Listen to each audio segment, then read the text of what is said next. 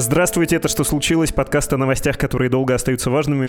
Эта запись сделана в воскресенье 25 июня, через день после завершения мятежа или даже попытки государственного переворота, осуществленной Евгением Пригожиным, ЧВК Вагнера. И еще несколько дней мы, конечно, будем осмыслять случившееся. Прямо сейчас тоже сделаем это благодаря кому? Благодаря Ирине Бараган и Андрею Солдатову. Привет-привет. Привет. Добрый день. Вы основатели и редакторы ресурса российских силовиках «Агентура», авторы книг о спецслужбах и силовиках. Многие наши слушатели вас знают, еще можно добавить журналисты, волк и волчица, не знаю, какие еще приятные слова про вас сказать, ауф. Вот как бы я сформулировал тему нашей беседы. Как показали себя во время вагнеровского мятежа путинские силовики? Кажется, есть такой вопрос. И спойлером опишу, какой хотелось бы совершить э, тематический поворот. Как устроены механизмы, предохраняющие российскую политическую систему от государственных переворотов со стороны силовиков. Не боюсь этого спойлера, повторюсь, мы к этому придем, но сперва вот какое дело. Не знаю, в курсе ли вы, я к вам с большой симпатией отношусь, слежу за тем, что вы делаете и говорите, и вспомнил, что 10 дней назад я видел с вами на Радио Свободы разговор, который был озаглавлен «Повар Путина готовит смуту?» знак вопроса. Врать не буду, я тогда подумал, ну что за кликбейт? Какая смута? Ну сколько можно? Повар Путина, да-да. И вы там были голосом разума в этом разговоре. Ну какая смута, говорили, давайте не будем переоценивать Евгения Пригожина. Так ведь было такое? Хотите пересмотреть отношения? Слушай, да, и, честно говоря, тогда мы говорили, что Владимир Путин продолжает нуждаться в Пригожине, и вряд ли это изменится. И мне кажется, сейчас по результатам того, что произошло, по крайней мере, одна штука понятна, что такое впечатление, что даже несмотря на то, что произошло, Владимир Путин продолжает нуждаться в услугах а, Евгения Пригожина. Мне кажется, что тут важно понимать или попытаться разобраться, как это все-таки называть. И мне лично кажется, что это нельзя назвать попыткой государственного переворота, потому что заявлений о свержении Владимира Путина Евгений Пригожин не делал, и воззвание к, к другим подразделениям или к народу российскому с каким-нибудь текстом, который обычно в таких случаях выходит, там «давайте все вместе пойдем и разберемся», этого тоже не было. Поэтому, честно говоря, мне кажется, что все-таки правильнее будет говорить о попытке передоговориться с Владимиром Путиным и Министерством обороны, используя средства вооруженного мятежа. То есть мы думаем, что вот мы провели разбор полетов, повар Путина готовит смуту, то, что ты сказал, и голос разума, ну, в принципе, вот все время, пока мы изучали Пригожина, это длительное время, его поведение и деяния, мы приходили к выводу, что Пригожин очень хорошо знает психологию Путина. И он никогда не прокалывается, потому что даже когда нам кажется, что он делает что-то экстраординарное, он получает полное одобрение сверху, его ресурсы, могущество только растут. При том, что он не имеет поддержки большой внутри элиты, поскольку он внесистемный элемент, не имеет тем более поддержки внутри армии большой. Ну, в общем, всем он никто. И друг он только Путину.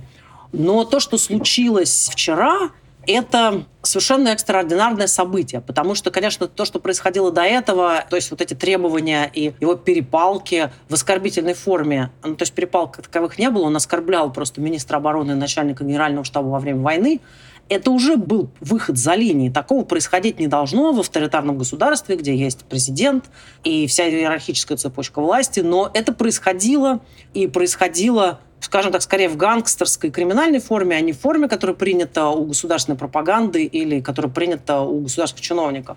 Но мне кажется, что используя свой большой вот этот криминальный потенциал и криминальное знание психологии и вот эти все навыки применения такого контролируемого наезда, Просто он перешел эту линию, сам не понимая, где он находится. И, конечно, в концовке он проиграл вот в этот раз. Верите, что он еще может вернуться? Что он выкрутится из этой ситуации? Но, опять же, если сравнивать с какой-то тюремной понятийной иерархией, вот есть боевики, те, которые крепкие и мало зарабатывали в 90-е и жили не так, чтобы особенно весело и гибли в первую очередь, а есть серьезные люди, которые в первую очередь и договариваются, там, новые или старые авторитеты криминальные. Вот тут человек попытался сесть за стол переговора с авторитетами, не будучи таким же авторитетом, да, заявил, что я вот тут э, из боевиков, из парней в спортивных костюмах хочу надеть, как и вы, красный пиджак и с вами на равных разговаривать. Мне не кажется, скажу я осторожно, что это полный проигрыш для Пригожина по одной причине. Мы все знаем, для чего в России используются уголовные дела, когда они применяются против противников Кремля. или для того, чтобы человека засунуть в тюрьму и таким образом э, вышибить с политического поля, или вышибить человека с политического поля географически, то есть отправить человека в изгнание. В данном случае уголовные дела, насколько мы можем судить по странному заявлению Пескова, будут закрыты. Это значит, что дорога назад в Россию для Пригожина тоже не закрыта. Нет никаких пока правовых оснований ему не вернуться в Санкт-Петербург. Точно так же, как нет никаких, насколько мы можем судить, по крайней мере, из того, что мы знаем об условиях этой странной сделки, нет никаких оснований, чтобы Пригожин не управлял своей империей там, из Беларуси или не заново выстроил ту же структуру Вагнера, но уже на территории Беларуси. Ну, тут нарушены были еще и неписанные правила. Я понимаю, что часто, видимо, буду задавать этот вопрос, ну, то есть не только вам в ближайшие дни.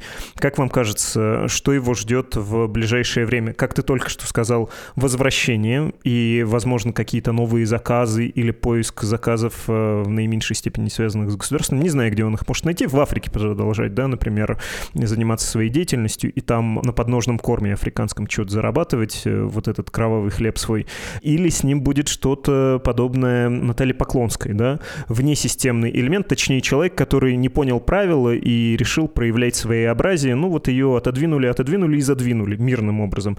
Ну или то, что называется лифт, опасно ездить в лифте, то, что было с Моторолой и вообще странные гибели полевых командиров э, ДНР, ЛНР. Тут много вариантов возможно, но возможен и самый дикий вариант, то есть что все вернется к э, статусу КВО, который существовал месяц или два назад. Я тоже этого не могу полностью исключить, что он опять получит контракты. Другое дело, что они, может быть, э, не будут связаны с войной в Украине, а будут связаны там, с деятельностью российских спецслужб э, в той же Африке или Южной Америке. Я думаю, что просто точно мы не можем сейчас предполагать сценарий развития событий, потому что случившееся вчера это настолько экстраординарно, что мы не можем до конца сейчас понять последствия, поскольку Путин первый раз выглядел слабым. Впервые вообще в истории уголовное дело было возбуждено, человека объявили преступником, его должны были поймать, а через сутки его отпустили, он вышел совершенно сухим из воды.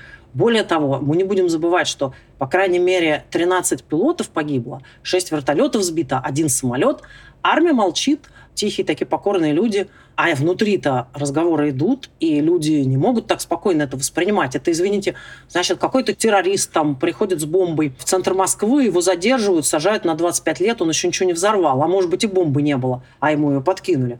Но здесь есть погибшие люди. Эти люди вообще-то представители вооруженных сил Российской Федерации во время войны. Трупы пойдут домой. И ничего, нормально. Поэтому ну, если бы нам кто-то сказал позавчера, что это будет человек, который бы назвал такой сценарий, мы бы сказали, что это просто или провокатор, или сумасшедший, скорее последнее. Поэтому сейчас предсказывать последствия очень сложно, потому что система потихонечку, но все равно как-то будет реагировать на то, что произошло, что, понимаешь, получается, каждый варлорд, человек, у которого что-то есть, может на танке въехать в любой город, заявить свои претензии, и может есть такие варианты, что он выйдет сухим из воды. Это то, чего не было в системе. Она ее не предусматривала, путинская система. Поэтому говорить, что будет с Пригожиным, сейчас сложно. По идее, он должен был отправиться в тюрьму. Я вас э, расспрошу еще чуть позже про реакцию силовиков и в том числе армейских, не только генералов, на произошедшее. Я хотел бы вас попросить нас немножко в контекст погрузить, как ЧВК Вагнера была интегрирована в систему российских силовиков, ГРУ, которое на самом деле не ГРУ, а Главное управление Генерального штаба Вооруженных сил Российской Федерации, ну, по старинке говорим все-таки ГРУ, да, по советской привычке. Кому подчинялась, кем курировалась, как перестала подчиняться, кто такой генерал-лейтенант Владимир Алексеев, э, как они были связаны, и, повторюсь, как Вагнер, э, ЧВК Вагнера были частью российских силовиков, пусть и вот такой мерцающий, не совсем официальный, хотя это была, собственно, опция, да, для того, чтобы для всяких тайных операций их использовать. Но эта история, она началась в 14-15 годах, э, когда два важных события происходили. С одной стороны, началась украинская история для российской армии, а с другой стороны, это совпало с реформами внутри российской военной разведки, где благодаря резкому усилению этого ресурса и этой структуры после прихода на должность министра Шойгу, новые кадры набирались из спецназа, и это коснулось в том числе и самого верха. И вообще спецназовское мышление стало доминировать. А когда шли уже бои в Украине и уже началась российская интервенция в Сирии, стало понятно, что военная разведка нуждается в силовом подразделении, при этом за которое не нужно нести ответственность. Поэтому идея, в принципе, родилась внутри военной разведки. Для этого там был создан соответствующий отдел, который стал курировать ЧВК «Вагнер». Ну и Евгений Пригожин, который всегда рад оказаться полезным Владимиру Путину в каких-нибудь вот таких темных делах, сразу же прыгнул на эту идею и, в общем, вызвался быть человеком, который будет все это как-то координировать, осуществлять и там финансировать. Но кураторство со стороны военной разведки никогда никуда не девалось. Во время этой войны, конечно, к этому добавился довольно пристальный надзор со стороны Департамента военной контрразведки ФСБ, что, в общем, было довольно предсказуемо, поскольку военная контрразведка, в принципе, сейчас усиливается, поскольку их главная задача, кроме фильтрации гражданского населения украинского, это еще и надзор над армией. И, собственно, ДВКР должен был осуществлять такой вот надзор над ЧВК «Вагнер», в то время как ГРУ осуществляло кураторство.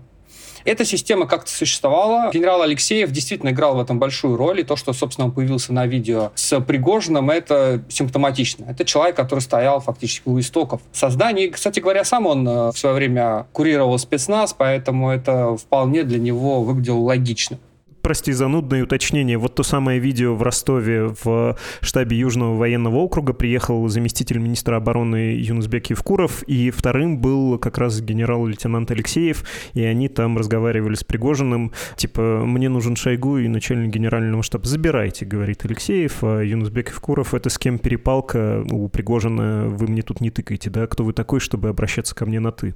Для меня это самая поразительная часть этой истории, когда Алексеев, первый заместитель начальника военной разведки, человек, который отвечает за все разведывательные операции на этой войне, то есть это не просто какой-то генерал, да, которого прислали, потому что надо было кого-то прислать на переговоры. Нет, это человек, который отвечает за сбор разведывательной информации на поле боя, на оккупированных территориях, на территории Украины. И человек, который фактически был, если не крестным отцом, то рядом стоящим человеком военной разведки, так спокойно улыбается, да, и ухмыляясь, говорят, да забирайте. Это, конечно, говорит о том, что даже на таком уровне уже публично заметно полное отсутствие уважения к непосредственному командованию, да, то есть к таким людям, как Герасимов и Шойгу. Честно говоря, для меня это до сих пор абсолютно поразительно. Я не знаю, как к этому относиться. Я помню, что после этого я сразу разговаривал с своими контактами в соответствующих структурах. Меня поразило то, что они сказали, ну что, Алексей прав, я в этой ситуации, честно говоря, просто растерялся, потому что я думал, ребята, а как это? То есть у вас в Ростове находится нервный центр всей войны, который должен хорошо охраняться. Туда приходят люди Пригожины, захватывают его, берут фактически Алексеева и Евкурова в заложники, ну, можно и так это назвать, да? И в этой ситуации вы считаете, что то, что Алексеев публично смеется над Герасимовым Шойгу, вам кажется это нормальным. Вот такая новая реальность. Влад, а можно я нарушу законы жанра и задам тебе вопрос? А почему ты думаешь, что они туда приехали, Евкуров и Алексеев?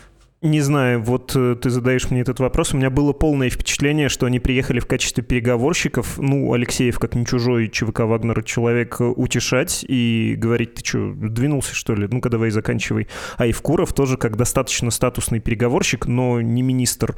И потом мы узнали, да, что, оказывается, нужен целый президент соседней страны, пусть и союзной Российской Федерации, для того, чтобы Пригожин там чего-то как-то охолодился. Но, тем не менее, мне казалось, что это именно делегация, которая призван на раннем этапе объяснить, ты попутал. Ты не хотела этой лексики? Ну да, Рамсы попутал. Да, потому что кажется, что на самом деле они просто там находились как люди, которые координировали военную операцию и войну. И не почему-то решили, ну, собственно, остаться, фактически согласились добровольно превратиться в заложников Пригожина и вот вели такие вот, ну, достаточно добродушные разговоры, ну, не считая вот это совершенно уголовные манеры застроить Евкурова, да, там, с этими вы, ты и так далее. А вас как, извините, зовут? Юра Музыкант. Что-то интенционно было похоже, чтобы так выбить собеседника из э, колеи. В общем, более-менее понятен контекст. Э, что вас вчера впечатлило? Точнее так, э, тоже нарушая жанр и в первую очередь сам раскудахчусь. Потом попрошу вас это кудахта не оценить. Я бы сказал, что поразительными были две вещи. Как Пригожин это провернул, и в двух аспектах. Первое, подготовил и начал, не встретив упреждающих действий, чтобы там сейчас американская разведка через прессу, тоже американскую, не говорила, мол, мы знали за несколько дней. Ну, может, и знали, а может, и нет. Может, и российская разведка знала, а может, и не знала. Но действия выглядели для всех сюрпризом. Растерянность была очевидной. А второй аспект, который меня поразил, как наемники ЧВК Вагнера дисциплинированно пошли за Евгением Пригожиным. Это, по-моему, даже для силовиков экстраординарно. Можете меня поправить, может, таких уже нравов нет, но, по-моему, в российской армии это называется «дайте письменный приказ». Да? Если подчиненный не хочет выполнять что-то сомнительное, там, особенно когда танки в Москве или там в Чечне надо куда-то двигаться, подчиненный говорит министру обороны или там генералу, а дайте письменный приказ. Потому что вы, конечно, мне отдаете э, распоряжение, но вот это меня очень смущает. И это несколько ломает систему. А здесь мы видели, берем Ростов, ну окей, с фронта приезжаем и берем хоть на Дону, хоть Великий на озере Нера. Путин призывает призывает сдаться в национальном телеэфире, и федеральные каналы это каждый час повторяют. Да кто тут Путин? Ну, сказал и сказал. Воронеж? Берем.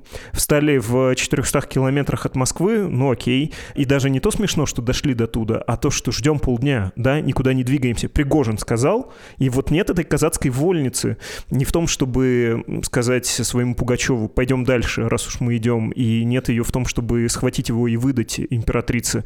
Но вот ни в чем нет. Они ему подчиняются, двигаются довольно дисциплинированно, и я бы даже сказал слепо. Сбивать авиацию Министерства обороны вперед. Развернуться и уйти, как только он выпустил свой войс, пожалуйста.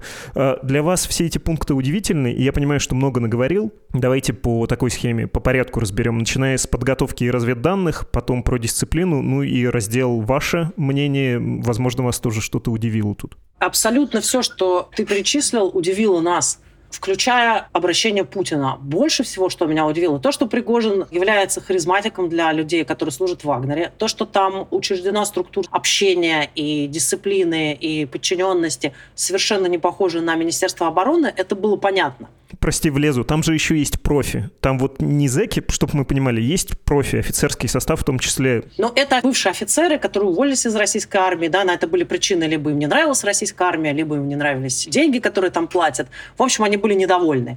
И они получили то, что они хотели в наемнической армии, потому что, по сути, вот эта частная армия, она является армией наемников. Там платят деньги, там предоставляется тебе право действовать самому. Ты можешь быть инициативным. В российской армии это я говорю не со своих слов, а со слов военных аналитиков и со слов людей, которые знают очень хорошо российскую армию.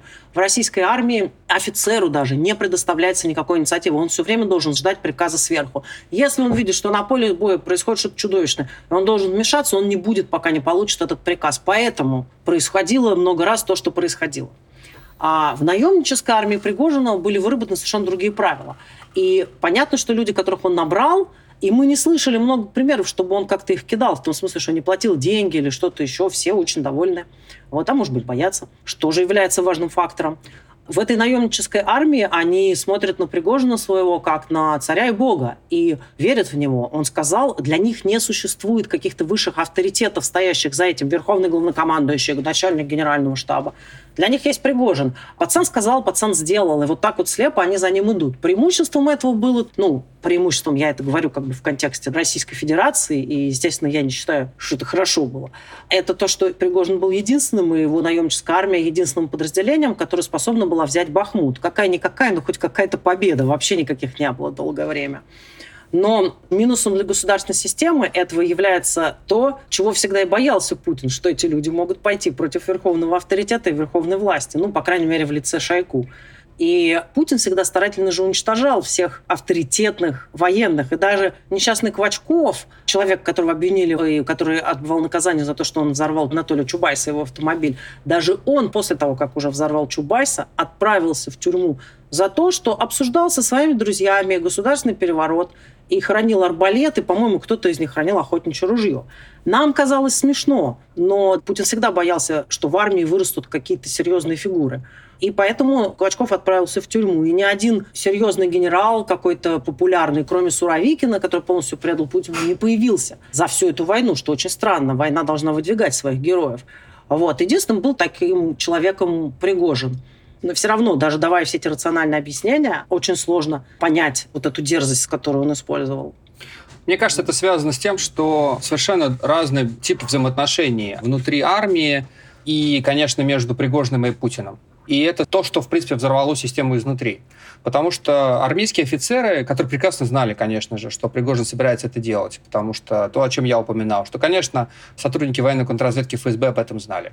Конечно же, когда к Ростову вышли колонны то ростовская группировка знала о том, что к ним подходит колонна Пригожина. Конечно же, штаб, в который вошел Пригожин, должны были, по крайней мере, его остановить в этот самый момент, да, когда они уже появились на улицах Ростова. Ничего этого было сделано не было, да, то есть его пропустили, ни одного выстрела не прозвучало. Все это говорит о чем? О том, что обычно армейские люди, которые воспитаны в армейской структуре, знают, что Пригожин является элементом внесистемным, и у него есть прямой доступ к Путину. И мгновенно в голове у армейского человека возникают такие ужасные образы, та травма, которая появилась в русской армии, начиная, на самом деле, с конца 80-х что нас, политики, бросают в разные неприятные истории от э, там, подавления революции, выступлений в союзных республиках до 91-93 года, войны в Чечне, а мы потом оказываемся крайними. То есть, по большому счету, то, что было видно в глазах у Алексеева и Евкурова на этом видео, это то, что до самого последнего момента они думали, по идее, нам нужно было уже что-то делать. Но кто его знает? А вдруг сейчас поступит звонок от Путина, и Пригожин в последний момент опять передоговорится, и кто окажется крайними? Мы окажемся крайними. Именно поэтому был абсолютный паралич со стороны силовых структур, и никто ничего не хотел делать. Я считаю, что самое поразительное было заявление со стороны Федеральной службы безопасности, когда они в ночь мятежа призвали вагнеровцев произвести арест Пригожина. Это вообще удивительно, что никто не заметил, потому что это же дикость какая. То есть у нас в России предполагается, что существуют правоохранительные органы, которые имеют право проводить аресты. И у них это хорошо получается, мы все это прекрасно знаем. Как это касается оппозиции, то вот тут ни у кого не заржавеет, да, мгновенно все происходит. Почему-то в этом случае при том, что в Ростове огромное присутствие сотрудников ФСБ, и управления ФСБ есть, и прикомандированных там масса, они решили делегировать эту задачу самим же вагнеровцам. То есть вы, вагнеровцы, возьмите и арестуйте для нас Пригожина. Это вообще что такое? Когда разговаривал с своими контактами в этой прекрасной организации, мне сказали, что вообще ФСБ Ростова забаррикадировалась внутри здания и делали все как согласно славным традициям КГБ, которые просто там в том же 91 году сидели и ждали, чем дело кончится. Поэтому, мне кажется, это очень хороший пример, когда у вас есть внесистемный элемент, у него есть прямой контакт на Путина. И в этой ситуации все силовые структуры, от армии, Росгвардии до ФСБ, просто не знают, что делать. Потому что они не понимают, как вписать вот этот внесистемный элемент в свою систему ответа на попытку государственного переворота или на что-то еще. И хочу еще обратить внимание, что этот паралич случился только в отношении Пригожина. Нельзя ведь сказать, например, что в этот момент посыпалось командование вооруженными силами России в противостоянии украинским войскам. Этого не произошло. Они как воевали, так и продолжали воевать. Украинские войска не смогли вчера или позавчера воспользоваться ситуацией, прорвать фронт и получить какие-то успехи. То есть армия продолжала воевать, когда она имела дело с конвенциональным, понятным им врагом. А когда они оказались в ситуации, что им нужно что-то делать с вот этим внесистемным человеком, который имеет прямой доступ на Путина, все растерялись. Выводом из всего этого для меня стало следующее, что если какие-то трения возникнут внутри элиты, то очень сомнительно, что ФСБ и армия придет на защиту президента довольно быстро. Вот это для меня стало новым выводом. Понятно, что они будут подавлять любые народные манифестации, любое народное восстание, но бунт внутри элиты теперь это вопрос. Ух, как интересно сейчас будет тогда поговорить про перевороты с участием силовиков и про то, к чему они не готовы. Но предлагаю чуть-чуть подождать, и я, с вашего разрешения, давайте сыграю в защитника, что ли, российских силовиков. Да все они правильно сделали, довольно энергично завели уголовное дело, объявили режим КТО, визиты к ветеранам ЧВК и их семьям в регионах с элементами запугивания, блокпосты какие-то выставили, перекрытие дорог сделали. Немножко без огонька, конечно, действовали, ну так это потому, что не совсем были к этому готовы. Золотов, кстати, вот вообще не появлялся, и я тут э, сегодня пошел посмотреть, как Росгвардия это вообще реагировала. Веселое зрелище представляет собой телеграм-канал этого ведомства. Там эксклюзивные снимки фотокорреспондентов журнала Росгвардии на боевом посту за день до мятежа. Потом видеообращение Путина опубликовано, а сегодня уже что-то рассказывается про Валентин Катаева и 1943 год. Ну, то есть э, они не то что что отошли в сторону, но как будто им, а, может быть, э, просто было политическое решение, им позвонили как раз и сказали, не надо вот проявлять инициативу, мы здесь серьезные дядьки в пиджаках в гражданских, в Кремле сидим и решаем, что нам будет дешевле, устроить э, Щебекина вдоль всей федеральной трассы Дон от э, Ростова, включая Воронеж, до поселка Красное, да, в Липецкой области, или отозвать войска с фронта, мобилизовать всех, кто в тылу, рискнуть обвалом фронта, нестабильностью. Типа сидите и терпите. Э, может быть, это наоборот, система сработала, не было никакой растерянности, неготовности к нетривиальной задаче, а наоборот, вся вертикаль власти очень эффективно сработала, взвесила, ну и нашла довольно дешевое решение. Пригожина в Беларусь, всех амнистировать и не сбивать ничьи вертолеты больше на территории Российской Федерации. Ты знаешь, мне все-таки кажется, что растерянность была очевидна, и этому свидетельством является несколько фактов.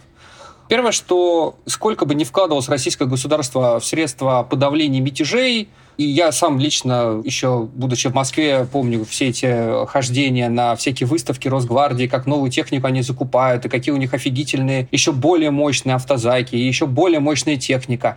Но почему-то, когда доходит до дела, то опять городские хозяйства выставляют КАМАЗы.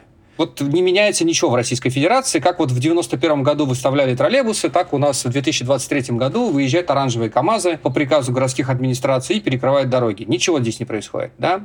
Второй момент. Министерство обороны и ФСБ прямым текстом призывали подразделение Вагнера перейти на сторону Министерства обороны. Этого не произошло. Это говорит о том, что получается, что эти люди остались верны и преданы Вагнеру. Никаких сведений о том, чтобы хоть кто-то перешел на сторону Министерства обороны или там сдался, или там вышел на экран и сказал, что я как бывший там старый товарищ крайне там осуждаю то, что делает наш командир. Ничего этого не было. И это, конечно, провал для спецслужб. Это видно, что они хотели это сделать, и у них это не получилось. И это не зависит от того, был там политический приказ от Путина договориться с Пригожиным или нет. Потому что одна история — это сам Пригожин, а другое — это формирование, которое должно быть все-таки подконтрольно. А здесь получается, что люди, те ветераны, которые вообще-то служили в том же спецназе, как э, Дмитрий Уткин, и вообще всю жизнь подчинялся он э, главному разведывательному управлению, находясь в присутствии Алексеева, во-первых, поддерживают совершенно какую-то дикую версию Пригожина о том, что по ним наносили ракетный удар, совершенно не стесняется бросать вызов своему непосредственному фактически командиру, и все это проходит на ура. Поэтому мне не кажется, что здесь все развивалось согласно тому самому знаменитому плану. Тоже занудное уточнение. Дмитрий Уткин — это, собственно, тот самый Вагнер. Такая у него кличка, такой позывной. Э, Ирин, да, но я думаю, что это все должно было быть предотвращено, и колонну эту можно было... Колонна не была гигантская, это не была целая армия, это не был полк. Все ее видели, по крайней мере, когда она отходила из штаба. Ее как-то должны были остановить на подходе к штабу. Я не понимаю. Ростов-на-Дону – это место, где находится штаб группировки. Там много сил и средств. Вокруг находятся, по всей видимости, какие-то военные базы, лагеря. Почему все эти люди не могли остановить одну колонну? У них нет средств, они не умеют останавливать колонны. А как они воюют вообще? Одну только колонну. Причем не обязательно было ее останавливать в городе. Она на подходе к городу можно было остановить. Как я понимаю, наша проблема в том, что на месте не было ни одного независимого журналиста. И если мы можем сравнивать эти ситуации с колоннами, проходом в штаб, там, захватом штаба, то мы можем это сравнить только с террористическими актами 90-х годов. То есть то, что делал Шамиль Басаев и другие. Но тогда на месте были независимые журналисты, и мы точно знали. Вот Шамиль Басаев пришел, выдвинул требования, позвал журналистов, журналисты все записали.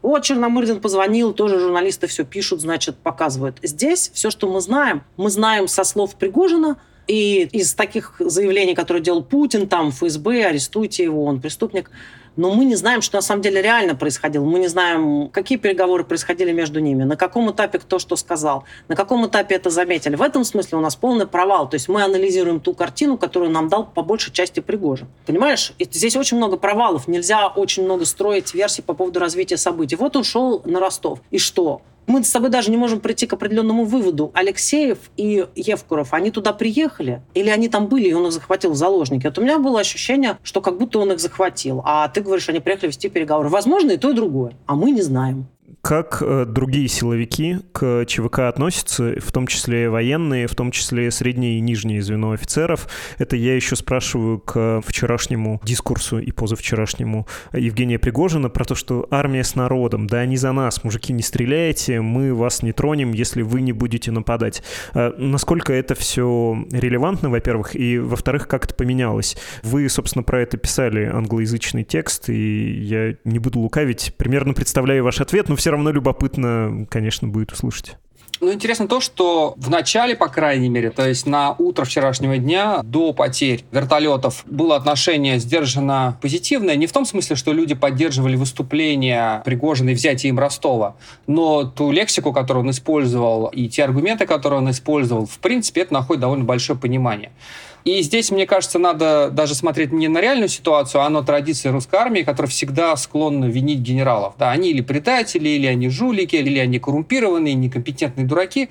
Это очень традиционно для российской армии. В каждой войне, если поговорить со средним офицерским составом, там майоры, полковники, ты всегда это услышишь. Иногда это отражает реальность, иногда это до какой-то степени отражает. Но это вот такая традиционная реакция на происходящее на фронте, связанная с э, довольно низким моральным духом, связанная с тем, что высокие потери, связанная с тем, что не дают принимать инициативные решения. Когда они принимаются, то заканчивается иногда очень-очень печально. Но когда, конечно, пошли потери, и когда были сбиты летчики, то особенно в военной авиации, конечно, ВКС э, люди находятся в каком-то ступоре. То есть они просто не знают, как реагировать. Они вообще не понимают, э, что говорить семьям. Кроме того, некоторые из этих летчиков были довольно хорошо известны. Они были включены в эту систему сбора, там, не знаю, средств на часы, на какое-то бандирование. То есть это не то, что какие-то совсем неизвестные люди, и вот они погибли абсолютно ни за что. Но я бы сказал, что в настоящий момент мы еще находимся на этапе растерянности. То есть они не понимают, как на это должным образом реагировать, и надо будет посмотреть, как будет развиваться ситуация. То, что вчера произошло, это явный сбой в системе. Такого происходить не должно, но это случилось. И то, как на это реагировали, тоже показывает, что и система-то была особо не готова. Поэтому все сделают из этого выводы. Элиты сделают из этого выводы какие-то. Силовики сделают выводы, ФСБ сделают выводы, Росгвардия, все. Но какими они будут, мы просто не знаем. Они находятся сейчас в шоке от того, что случилось. Так же, как и мы. Последнее вот про вчерашние и позавчерашние события, а потом все обещаю, обещаю, но точно перейдем к системообразующим и даже историческим вещам, связанным с тем, как устроены силовики и как эта система действует, защищая и компенсируя друг друга от э, переворотов государственных силовым путем, которые могут осуществиться. Про поведение Ахмата хочется спросить. Спецназ из Чечни ехал приехал вчера в Ростов, как в том меме, в той гифке, где автомобиль вот-вот врежется в пенек бетонный, и все не врежется. В какой-то момент появилось видео, не знаю, наблюдали вы его или нет, где показывается колонна довольно длинная на дороге, причем одна полоса дороги занята, не две. Чеченские свадьбы ездят по двум полосам, а вот тут очень дисциплинированно по одной полосе стоит военная и гражданская техника с чеченскими номерами, там в том числе на час частных автомобилях. Они ехали, и человек э, с бородой в военной форме показывает ее, в смысле технику, колонну, потом показывает себя и говорит, нет, не надо так себя вести, ЧВК Вагнер, уходите из Ростова, нехорошо. И ты думаешь, ну, э, да, застряли в пробке, или вы хотели застрять в пробке. То есть они там последние 90, что ли, километров преодолевали больше, чем все остальное расстояние от Грозного. И это тоже, к слову, о разговоре про поведение силовиков, да, насколько они растеряны могут быть в случае нестандартной ситуации без политического решения или даже с политическим политическим решением. Езжайте и там их блокируйте, но нет, что, дураки мы что ли воевать с э, Вагнера и вообще подождем, да? Вы как на это смотрели? Повеселило ли это вас, ну, вот таким сардоническим смехом? Нет, я думаю, что здесь немножко другая история. Мы как раз долго это обсуждали, что для того, чтобы справиться с таким активным человеком в системе, как, э, или даже вне системы, как Пригожин, нужен другой активный человек. А в российской реальности это один человек, это Кадыров. Поэтому было очень предсказуемо, что именно к нему Кремль обратится, и мы все помним, что, собственно, Кремль многократно обращался к Кадырову, и тот знаменитый искусственный довольно конфликт между Пригожиным и Кадыровым, понятно, что он был инициирован администрацией президента, чтобы Пригожина хоть на какое-то время угомонить, используя второй внесистемный элемент, который имеет прямой доступ на Путина. Но понятно было также, что Кадыров совсем не настроен терять своих людей вот в этой вот разборке. Он бережет своих людей, мы это видим, начал беречь еще с прошлого года, и вряд ли он хочет менять эту ситуацию. Мне вообще казалось, честно говоря, вчера, что Кадыров и будет тем самым переговорщиком, который будет звонить э, Пригожину и говорить, Женя, давай по-братски договоримся, и под какие-то кадыровские гарантии ситуация будет разрешаться. И никто не будет на самом деле устраивать э, серьезную там стрельбу. Ну вот выбрали переговорщиком не Кадырова, а Лукашенко, но на самом деле могло быть и наоборот потому что совершенно было очевидно, что Кадыров не намерен тратить своих людей в этой ситуации. Угу. Может ли Кадыров оказаться в положении ЧВК «Вагнер» и Евгения Пригожиной и тоже что-то такое повторить? Ну, работает же. Мы вчера видели, что работает. Неделю назад мы бы сказали, что нет. Но мы бы сказали нет и про Пригожина, да? Ну да, но с Кадыровым, на самом деле, Кадыров много раз проворачивал штуки э, очень интересные, да, конечно же, гораздо меньшего масштаба, но, тем не менее, он такие вещи делал. Напомню, что он вмешивался и во внешнюю политику России в ситуации с Ливаном и с Бирмой. То есть заходил точно за флажки, и все ему сходило. Более того, Кадырову сходило с рук в том числе и исчезновение полевых командиров, которые работали на военную российскую разведку. Тот же клан Ямадаевых был практически полностью уничтожен, и военная разведка, которая их прикрывала, и была их там крышей, не сказала ничего. Потому что, опять же, Та же самая история. У Кадырова прямой канал на Владимира Путина. Поэтому я, честно говоря, скорее ожидал, что что-нибудь подобное учудит э, Кадыров. Но, видимо, его личные договоренности с Владимиром Путиным на сегодняшний день устраивают. Понятно, что они могут измениться. И если на него там начнут давить и говорить, что нет, все-таки, дорогой товарищ, надо бы нам, чтобы твои бойцы все-таки начали воевать, ну, вполне возможно, что Кадыров подумает, что надо бы изменить условия. Теперь путь открыт менять условия сделки.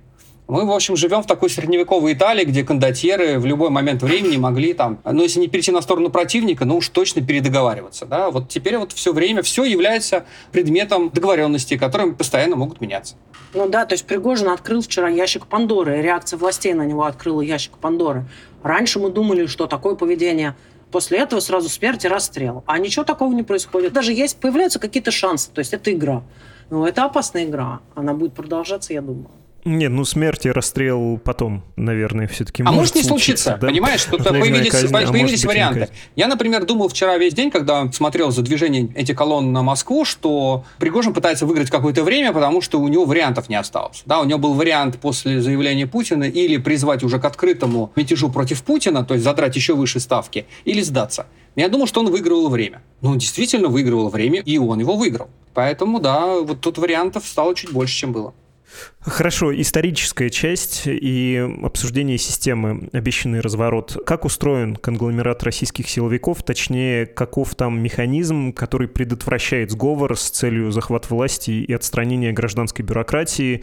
Как это эволюционировало от сталинской системы, где-то уже там это было заложено, да, до брежневской, которая появилась вообще в результате сговора, в том числе с участием советских силовиков. Потом ельцинской мы видели даже размножение и увеличение разнообразия разного рода силовиков. И вот дошло до этого странного путинского цветения, включая совершенно внесистемные силовые структуры, которые тоже, как мы сейчас видим, могут быть весьма-весьма э, внезапными в своих проявлениях.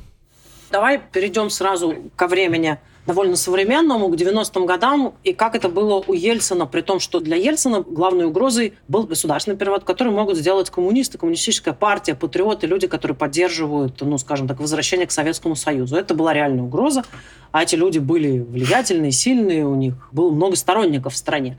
Поэтому он все время об этой угрозе думал. Настолько серьезно, что он не стал распускать КГБ, он не стал устраивать иллюстрации, он не стал устраивать суд над КГБ, что ему предлагали, а передоговорился с ними на тех условиях, что вы давайте следите за тем, чтобы коммунисты не устроили переворот, чтобы они не свергли меня, чтобы 91 год не повторился, никакие другие попытки не случились. Ну, он, конечно, был не дурак, и он понимал, что это бывшее КГБ тоже надо контролировать. Поэтому он не распустил его и не наказал никого, не создал новую спецслужбу, а он расчленил его на много частей и стал стравливать все эти спецслужбы, которые у него получились. То есть э, мы помним огромное количество войн между спецслужбами. То есть ФАПСИ конкурировала с ФСО, служба безопасности президента, она сама по себе была очень влиятельной и пыталась даже вмешиваться в политические события. Они постоянно воевали с олигархами, укладывали друг друга морды в снег. Это была какая-то зыбкая, но все-таки система контроля над спецслужбами. То есть они действительно занимались конкуренцией за ресурсы и постоянно друг на друга стучали и, конечно, все время следили за тем, чтобы коммунисты не совершили переворот. Хотя вот тоже по-разному выходило. 93 год показал, что не так хорошо у них получалось предотвращать. Ельцин не был авторитарным правителем, а Путин с самого начала был и мыслил себя таковым. И он, конечно, был озабочен больше всего тем, как построить вертикаль, чтобы не было никаких парламентов, которые будут э, иметь какие-то полномочия, что-то там решать, возможно, на что-то влиять, губернаторов, которые смогут пойти против президента и государственной власти, и за ними будет целый регион, включая силовиков и бизнесменов. Поэтому он построил свою систему спецслужб на том, чтобы эти спецслужбы полностью подчинялись ему и знали, что есть только один человек, который ими руководит, которому они подотчетны и который имеет влияние на них. Парламент не имел никогда влияния на спецслужбы, не могли ничего делать все эти парламентские комиссии, у них не было полномочий. Общество вообще ноль. Никакие там солдатские матери или какие-нибудь, не знаю, боевые братства или что-то еще не могли никак повлиять на спецслужбы, даже если они сталкивались с правовым беспределом со стороны сотрудников спецслужб. То есть по идее, ту систему, которую он выстроил, она должна быть более эффективной с его точки зрения. Но обратной стороной этого является то, что спецслужбы, понимая, что они подчинены только одному человеку, прекрасно понимают ФСБ, что, например, в Алтайском крае у президента нет никакой возможности проконтролировать, что происходит. Они могут посылать наверх любую информацию. И во всех остальных местах тоже. Конечно, Москва, она более-менее находится в поле зрения президента и его администрации, но дальше может происходить все, что угодно. И это, конечно, огромный минус системы, потому что таким образом ее можно подчинить, но ее нельзя контролировать, то есть нельзя понимать, что там происходит внутри. В этом заключается ее слабость. Ну и плюс, конечно, надо понимать, что всегда была одна спецслужба самая главная, это была Федеральная служба безопасности. Никакой уже конкуренции, по крайней мере, после 2007-2008 годов уже не было. И последним этапом развития этой системы, это где-то начиная с 2016 года, когда Путин решил показать э, людям, в том числе и спецслужб, что никто не находится вне зоны поражения, если Владимиру Путину захочется что-то с ними сделать, и начались адресные репрессии, в том числе против сотрудников ФСБ, и сейчас в тюрьмах сидит довольно большое количество сотрудников ФСБ. То есть вот это ощущение, что мы абсолютно защищены, вот этого сейчас у нынешних сотрудников нет. Но другое дело, что навсегда с ними остался вот этот элемент, который и показал себя в ситуации с Пригожиным внутри этой системы, которая очень такая тесная, да, в ней все друг друга знают, все служили в КГБ или в ФСБ, у всех один и тот же менталитет, все примерно одинаково понимают правила, активность и инициатива не поощряется, везде царит э, система сбора как можно большего количества подписей под каждый акт, чтобы максимально размыть ответственность. В этой системе появляются внесистемные элементы, как Кадыров и как Пригожин. И вот такая система, которая была выстроена под э, одного человека, под Владимира Путина, теряется, не знает, что делать с друзьями Путина. Потому что поместить их в эту иерархию никто не понимает как. То есть, э, что с ними делать, как к ним относиться, как докладывать наверх о том, что они говорят, и можно ли это докладывать, или ты наживешь себе проблем. Все это совершенно непонятно, сбивает с толку обычного такого системного офицера, который понимает, что у него есть начальник, есть подчиненный, и он хочет жить в этой парадигме. Я хочу добавить еще одно дополнение, касающееся системы контроля Путина над спецслужбами и касающееся того, как он может предотвращать заговор против себя со стороны элиты, что было заложено изначально им в систему. Путин, и это случилось при нем, при Ельцине такого не было, отправил огромное количество офицеров ФСБ, отставных генералов ФСБ в банки, министерства, государственные ведомства, центральный банк, во все важные корпорации. То есть везде присутствует офицер действующего резерва, который является сотрудником спецслужбы, ну а формально в банке является, да кем угодно, он может являться там топ-менеджером, директором по безопасности чаще всего, и все в таком духе. Все знают, кто они такие. И в Центральном банке, и в Минтруда, и в любой корпорации – нет никаких секретов. Все знают, что их задача следить за тем, что происходит в корпорации или в министерстве, и собирать на них досье. Все очень боятся их, и, конечно, говорить о том, что как-то их любят, нельзя. В то же время эти люди получают, если речь идет о бизнесе, они в этих корпорациях и банках получают огромные зарплаты, живут просто прекрасно. До того момента, когда во власти все хорошо и существует Верховный Путин с огромным количеством других органов и спецслужб, которые могут этих офицеров ФСБ посадить в тюрьму, если что-то случится, этот огромный следственный комитет и все остальное, эти офицеры будут, конечно, преданы прежде всего ФСБ. Они прекрасно знают, рыпнешься, поедешь в тюрьму. И случаи такие были. Нельзя быть более преданным своему начальнику банка или владельцу банка, чем ФСБ и Путину. Но сейчас идет война, и война вносит хаос. До вчерашнего дня внутри системы он был не такой уж большой. Честно говоря, мы его вообще не замечали. Но мы всегда говорили, что да, это может измениться в любой момент, потому что война продолжается. Это серьезная встряска для системы.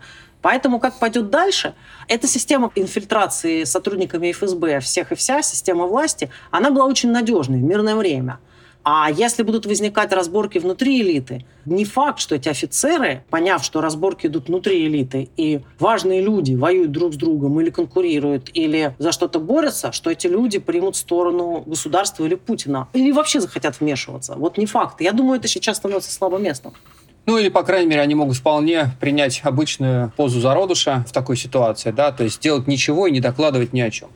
Я как раз про это хотел спросить, на таком примере попросить вас провести мысленный эксперимент. Вот представим, что, ну не знаю, армия навоевалась на уровне полковников, кто-то взял и договорился. Фантастическая ситуация. Знаешь, там есть, э, опять же, система сдержек от таких э, разговоров, и за сам факт такого обсуждения ты можешь уже схлопотать. Но тем не менее, ну вот пришли в некоторое отчаяние настолько от потерь, от бессмысленности, от э, того, что сами могут оказаться оказаться в гробу и поехать домой бездыханными. И вот выступают в сторону Москвы что дальше произойдет? Почему путинизм, который, как мы видели, не особо-то готов к вооруженному восстанию, по правде, да? Там в Москве собрали полицейских в бронежилетах и с автоматическим оружием, и, как ты, Андрей, говорил, с коммунальной техникой, перекрывающей МКАД или там другие важные трассы. А что будет дальше? Почему для ФСБшников будет стимул и других представителей спецслужб что-то делать, как-то защищать строй? Тем более, если первое лицо, ну его еще попробуй достань из бункера, чтобы он что-нибудь что-нибудь там сказал. Ну или, не знаю, можно для сложности то, о чем вы говорили, добавить к этому заговору, там, не знаю, генерала или Патрушева, кого угодно, поставить на это место вот из таких достаточно серьезных статусных людей, коль скоро система не выдержала испытания, ну или там со скрипом выдержала испытание Евгением, прости господи, Пригожиным. Вот если это будет человек уровня Патрушева, тогда, я думаю, будет растерянность. Никто не будет понимать, до какой степени Патрушев действует один, или Патрушев действует заодно с Путиным, и вообще какая там схема. И постараются, я думаю, что сотрудники ну, скажем так, выждать, да, и посмотреть, как там дело обернется. Но если речь идет об уровне сильно ниже, то есть если мы говорим об уровне там полковников, майоров или даже генералов, но людей, которые командуют на фронте там какими-нибудь бригадами, то если даже вот одна бригада вдруг решит пойти добиться чего-нибудь, тот же самый Ростов, но при этом все будут прекрасно понимать, что у командира бригады нет выхода выше, чем на командующего округом, то здесь я думаю, что реакция будет достаточно быстрой, потому что хотя бы к этому, но они более-менее готовы. Кроме того, все-таки надо понимать, тут тоже не надо уж слишком предаваться оптимизму, что система уж прям совсем дисфункциональна. Надо понимать, что все эти люди, у них есть одни и те же страхи, они ими объединены. Может, у них там и есть проблемы с идеологией, с тем, что эта идеология как-то нормальным образом выстроена, но вместо идеологии у них есть страхи. Это страх 17 года. Они его боятся ужасно, и, собственно, заявление Владимира Путина еще раз это подтвердило. Он прям сразу же прям с этого и начал, да, что вот там во время Первой мировой войны и дальше долго-долго по тексту рассказывал свою версию событий 17 года. Это страх, который объединяет сотрудников спецслужб. Они, собственно, из-за этого так жестко реагируют на любые проявления оппозиционной активности. Потому что им кажется, что любое явление, если оно начинается снизу, может привести к революции. Поэтому любая деятельность там, я не знаю, если соберутся даже в каком-нибудь э, полку офицеры и скажут, надо нам поговорить, и, может быть, даже отправить письмо повыше, что что-то нам снарядов мало, или что-то тут не так, вот им дадут сильно по голове. Единственные люди, которых Владимир Путин добавил в эту систему, которые имеют право на какой-то диалог, это вот эти самые военкоры – но они санкционированы Владимиром Путиным, который с ними встречается, который четко им определил их задачу, назвал их своим, как он там сказал, передовой отряд разведки, да, его личный. И вот они ему служат, как э, в свое время, не знаю, Сталину служили Сапкоры правды, которые выезжали на фронт, имели право докладов в Ставку о том, что на фронте происходит что-то не то. Это то же самое. Но это все-таки не какая-то спонтанная гражданская активность войск. Вот это недопустимо, и думаю, что это будет пресекаться очень жестко. Хорошо, последний вопрос в качестве выводов, но не выводов из нашего разговора, а выводы, которые сделала система для себя. Вы уже фиксируете, что как-то Пригожинский случай, вот этот кризис осмыслен и предприняты действия для того, чтобы ничего подобного не повторялось, а если повторится, чтобы реакция была быстрой и не пришлось там звонить Лукашенко. Знаешь, вот первая реакция, которую я слышу сегодня, это что все еще не закончилось. Вот такая странная реакция. То есть люди думают, что кризис таким образом не завершен, что будет какой-то второй или третий или четвертый акт. Они не понимают, какими эти акты будут, но они вот верят в то, что история не завершилась. Хорошо, спасибо огромное. Ирина Бараган и Андрей Солдатов были спасибо. сегодня «Что случилось?». Спасибо большое.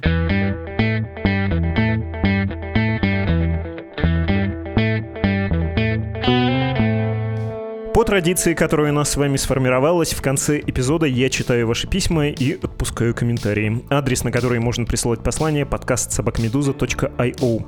Нам написал Юрий из Гомеля, Беларусь. В сатирическом телеграм-канале «Советская Белоруссия» опубликовали пост, что Лукашенко сложно решать проблемы России из Минска. Мем смешная, ситуация страшная. Вспоминаются политические амбиции раннего Лукашенко по приходу в Кремль, ради которых когда-то затевался проект союзного государства Республики Беларусь и Российской Федерации. Остается ли это актуально сейчас, когда Пригожин продемонстрировал хрупкость путинского государства и не станет ли Пригожин в результате его анонсированной релокации в Беларусь союзником Лукашенко в борьбе за власть в России? Интересно интересная тема, и про Лукашенко его неожиданную роль очень интересно. Понаблюдаем в ближайшее время, станут ли известны какие-то подробности. Очень хочется обсудить, но тут многое зависит от повестки. Антон написал, говорит, что он преданный слушатель из Лондона. На этой неделе, несомненно, будем обсуждать мятеж Пригожина. Конечно, обсуждаем. Уже вчера начали и продолжаем. Вы правы. Я давно вам не писал, но помню, как писал вам про удивительное видео с рекрутингом в колониях. Я тогда в шутку предложил сюжет для фильма. Как мы теперь видим, это был всего лишь первый акт. Теперь завершился второй акт в этом фильме про злого гения. А он, конечно, гений. Побить Путина его же оружием, провернуть Крым наоборот, захватить большой город за считанные часы и без потерь удивительно вызывает определенное восхищение, отчаянная смелость, насколько можно восхищаться злодеем. С интересом будем наблюдать третий акт, который, будем надеяться, будет завершающим. Действительно, будем наблюдать с интересом, но мне кажется, что после того, что он сотворил, в смысле Евгений Пригожин, может и не быть никакого третьего акта. Тоже про ЧВК Вагнера и про Пригожина. Кажется, поход группировки Вагнера на Москву можно воспринимать как референдум реальной поддержки властей гражданами, пишет Андрей. На Москву идет незаконное вооруженное формирование, и сил силовики не справляются, и сколько людей вышло на защиту власти от ее вооруженного захвата. А чего так? Кто хотел почувствовать, как разваливается государственное управление, вот это была демо-версия. Надеюсь, теперь еще чуть больше людей поймет, что построил Путин и почему вертикаль и автократии идея так себе. Частично с вами Андрей согласен, и да, сегодняшний эпизод тоже был во многом про это. И еще пара писем. Ольга написала.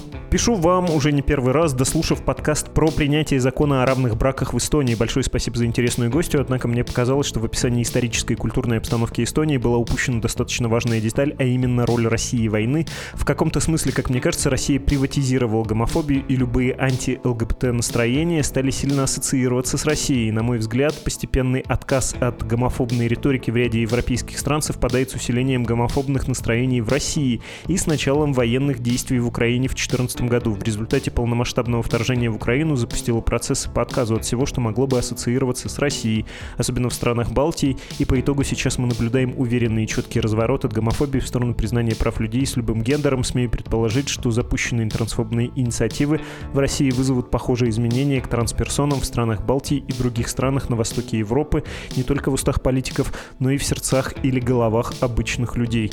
Никогда не задумывался о таком аспекте, ну да, что-то тут, кажется, можно уловить про то, что не хочется ассоциироваться с Путиным. Интересное замечание. Заканчиваем письмом от и Лены. Сама я из Украины, хотя уже 15 лет живу в Чехии и уже являюсь гражданкой этой прекрасной страны. Начала вас слушать с началом войны и считаю ваш подкаст одним из самых толковых. Кланяюсь вам за это, спасибо за комплимент. Меня неприятно зацепило, когда вы, будто пойдя на поводу у российской пропаганды в пятничном подкасте, сказали, что чешский президент считает, что русских в Европе надо дискриминировать, поэтому решил написать вам об этом. Чешский президент не говорил ни того, что русских нужно дискриминировать, ни того, о чем писали российские СМИ. Дословно он сказал, я считаю, что, как и в случае с рядом мировых конфликтов в прошлом, во время продолжающейся войны меры безопасности в отношении российских граждан должны быть строже, чем в обычное время. Так что за всеми гражданами России, проживающими в западных странах, нужно следить гораздо пристальнее, чем раньше, потому что они граждане нации, ведущие агрессивную войну. Мне может быть жаль этих людей, но в то же время, если мы оглянемся назад, во времена, когда началась Вторая мировая, тогда все японское население, проживающее в США, также находилось под строгим режимом наблюдения. Это просто цена войны. Вы заканчиваете цитату, дорогая Елена, и продолжаете. И позже он еще раз опроверг пропагандистские сказки, подчеркнув важность наблюдения за деятельностью русской общины со стороны спецслужб и реагирования на рискованное поведение с целью обеспечения безопасности граждан Чехии. Извините, что пишу об этом. Я вас уважаю, знаю, что многие вас слушают и могут теперь думать о чешском президенте как о зверюге. Спасибо за понимание, если я его найду. Вы находите мое понимание, но все-таки чешский президент не находит. Все-таки какие-то неприятные, знаете, заявления и очень странные аналогии с противоправным и признанным властями Соединенных Штатов действием. Нехорошо как-то это звучит. Знаете, все вот эти оговорки, я им, конечно, сочувствую, но, может быть, с ними надо построже. Ох, нет, мне это глубоко не нравится, и, по-моему, это все-таки отдает призывам к дискриминации. А за последний год войны я, как и многие, стал очень нервно реагировать на слова политиков, пусть даже эти слова кажутся чем-то несерьезным, вздорным, глупым. Ну, знаете, про триединство русского народа, или, например, про то, что Украина, как государство, несостоятельна, и вообще его Ленин придумал. Да порой можно, конечно, закатывать глаза и говорить, что он несет, а потом этот самый он берет и начинает войну. Нет, я как-то стал намного менее толерантным к подобным подобного рода высказываниям, тем более от людей, наделенных, ну, все-таки и властью. Властью чешского президента все-таки есть, ну и в первую очередь общественным влиянием и тех, на кого обращено общественное внимание. Но это моя точка зрения, а вашу точку зрения я изложил. Слушатели смогут добавить к своей палитре понимания и ваших красок тоже. По-моему, это здорово. Еще раз говорю, подкаст собакамедуза.io, адрес, на который можно писать письма. Непременно подпишитесь на телеграм-канал Медуза Лайв и установите или обновите приложение нашего издания, чтобы получать новости даже в условиях сжимающегося пространства получения независимой информации, в первую очередь про Россию я, конечно, говорю. Кроме того, деньги. Редактор Редакция «Медузы» существует на ваше пожертвование. Говорю это каждый раз, но это правда. Нет у меня других слов для описания этой ситуации, так что если вы хотите поддержать наше издание, пожалуйста, заходите на страницы support.meduza.io или save.meduza.io и если это для вас безопасно, поддержите «Медузу» своими пожертвованиями и порекомендуйте вашим знакомым сделать то же самое. Вы наша не то что поддержка и опора, вы, собственно, единственное, на чем мы стоим. Все остальное так топка, так топка. Это был подкаст «Что случилось?», посвященный новостям, которые долго остаются важными. До скорой встречи. До свидания.